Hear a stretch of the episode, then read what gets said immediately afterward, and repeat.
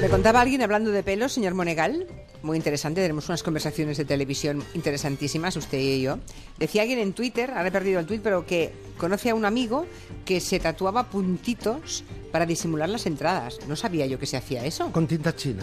No, hombre, no, con tatuaje, bueno, Ah, no. bueno, sí, claro, un sí. tatuaje de tinta Ah, china no, sí, pues será, no para sé. disimular el blanco de la calva. Yo no sabía que se hacía eso. Bueno, hay muchas estrategias. Yo repito, ayer a Bigote Arrocet a mí me dio la sensación que el, dema- lo de- el demacrado que iba de cara, que está muy demacrado... No se correspondía con el peinado. No se correspondía con el tupé aéreo que llevaba y el buen peinado. Le echaron, esas- ¿no, ayer? Ayer le echaron, fue tremendo. Así se tomó la noticia, Bigote últimas Arrocet. palabras antes de abandonar el concurso. Mira, eh, la última palabra mía es que en el fondo yo me quería quedar y de todo corazón lo digo. Lo que, lo que es, lo que hay es lo que hay. Pero sobre todo estos tres platos que son las lentejas, las croquetas. sí. Hoy, hoy.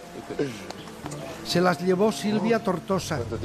Silvia Tortosa, Sí, a la isla. A la isla. ¿Han metido a Silvia Tortosa? Sí, señora, son muy amigos de hace mucho tiempo. Ah, no sabía Y yo. entonces Vale, vale. mandaron a, a- a la Silvia para que le diera un calorcillo, ¿verdad? Y un poco de ánimos. Y, entonces le, le- le llevó unos tuppers con unas lentejas y unas croquetas. ¿Y los demás? Ah, no, solo para Bigote. Ah, vale, Pero vale. Bigote tuvo el detalle de decir, ya que me voy, aquí os quedan los tuppers. Y les dejó los tuppers al personal para que comieran algo. Otro tema, ayer tuvieron una noche gloriosa, señora Otero. Alguien me dirá, oiga, ¿por qué habla usted de Telecinco si no tendría...? No, claro que tengo que hablar. Es que una Ve- tercera parte de los espectadores lo vieron, sí. 27,9% de piloto de sí. pantalla, más de 3 millones de personas viendo, enganchados, y tuvieron ahí unos golpes sensacionales. De entrada, a Juan Miguel, ah, no, Juan Miguel no, Juan Miguel es el peluquero, este ya es un espectáculo en sí mismo. Es decir, juega con su cuerpo de forma tan estrafalaria que parece un, cómic. Pero Juan José Luis, que es este muchacho tan virtuoso que es cocinero y que participó en Masterchef, le dio en directo un cólico nefrítico. ¿En directo? Sí, sí, sí, sí. Qué oportuno, ¿no? Fue, fue fantástico. Esto, es que, no, no, es una cosa, es que les viene a ver, a, a ver, Dios nuestro Señor les viene a ver en cada gala. Un cólico nefrítico, además, teniendo la suerte de que la esposa estaba en el plató con Jorge Javier Vázquez.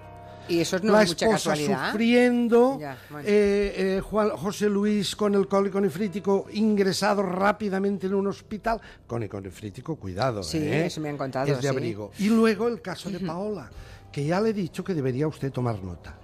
Paola es una criatura que han importado de Italia. Eh, entre italianos anda el juego. Paola Caruso, que es tremenda.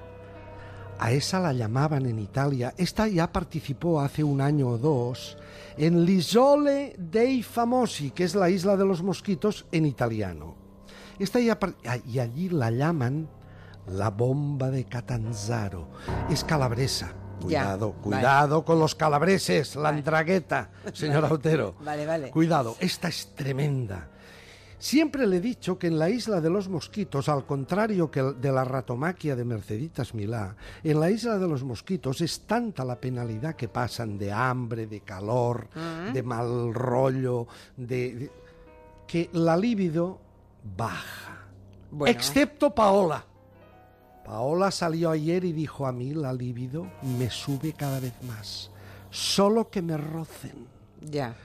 Solo que me rocen es tremenda la Paola. Es Bueno, tremenda. en el intermedio conmemoraron ayer los 40 años de democracia y recuperaron. sí, recu- estuvo muy Blas bien. Piñar, Blas porque hubo documentos históricos muy interesantes como este. Recordamos cómo eran los mensajes con los que Blas Piñar intentaba recabar votos. Nosotros decimos a las amas de casa que cuando vayan a la compra procuren echar en su cesta, si les llega el salario, Carne, del pescado. esposo, de los hijos, carne y pescado y verdura, porque el pescado y la carne y la verdura son alimentos, son víveres, y así se llaman porque nutren para vivir. Lo que no podemos decirlo porque es un sarcasmo es que echen democracia en la cesta de la compra, pero señores, democracia en la cesta de la compra. A ver, Este era El Blas notario, Piñar. el notario Blas Piñar. Qué Sí, barbaridad. señora. Hace 40 años de esto. 40 años. Ahora los jóvenes cuando oyen, supongo que más de uno, eh, en fin, eh, jóvenes que tengan ahora, pues eso, 40, 30, Sí, les- 20 les debe años. parecer algo surrealista. Sí, cuando ven, mm, cuando vieron anoche sus documentos históricos, imagino que se, que se dieron cuenta de dónde veníamos. Este caballero llenaba la plaza de Oriente, ¿eh? Sí, Cuidado, pero, ¿eh? sí, pero Como- pero- casi como Franco. Ya, pero jamás llenó una urna. No. Para eso ser no, candidato, pues ya está. no. Oiga, el Ministerio del Tiempo ayer, un desastre, un 9,1%. No llegó ni a 1,4 millones de espectadores. ¿Y no eso? llegó ni a los dos dígitos. ¿Qué pasa? Bueno, pues que pierden pistonada. Ya les dije que el otro día, cuando hicieron la broma sobre Hitchcock, le salió un trabajo de orfebrería delicioso. Sí. En cambio, luego han hecho dos capítulos como el de ayer, que francamente, eh, mire, ayer hicieron un... eh, dicen, a ver, ¿qué personaje histórico podemos pillar ahí, hacer una historia, una ucronía, una cosa rara? Dicen, hombre, los hermanos Becker, Gustavo Adolfo y Valeriano. Vale.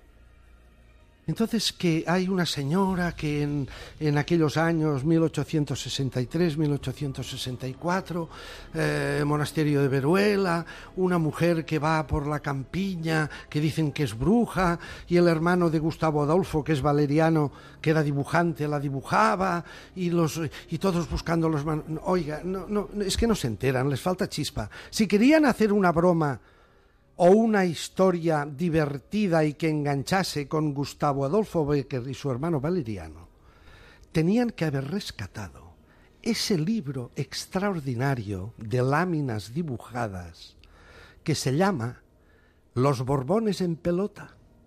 ¿Usted lo conoce? Ah, es un libro que le recomiendo. Es un libro que hicieron, el hermano de eh, Gustavo Adolfo puso el texto y Valeriano puso los dibujos.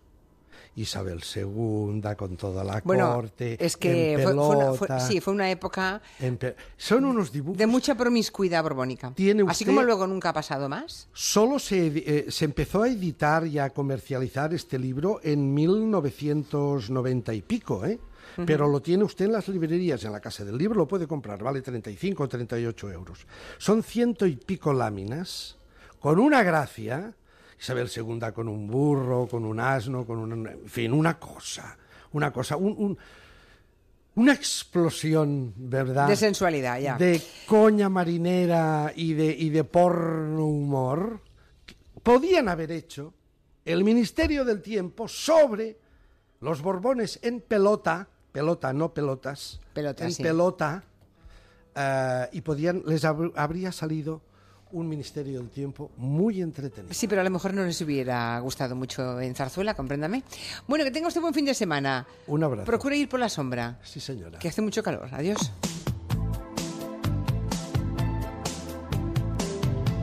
De 4 a 7 en Onda Cero, Gelo.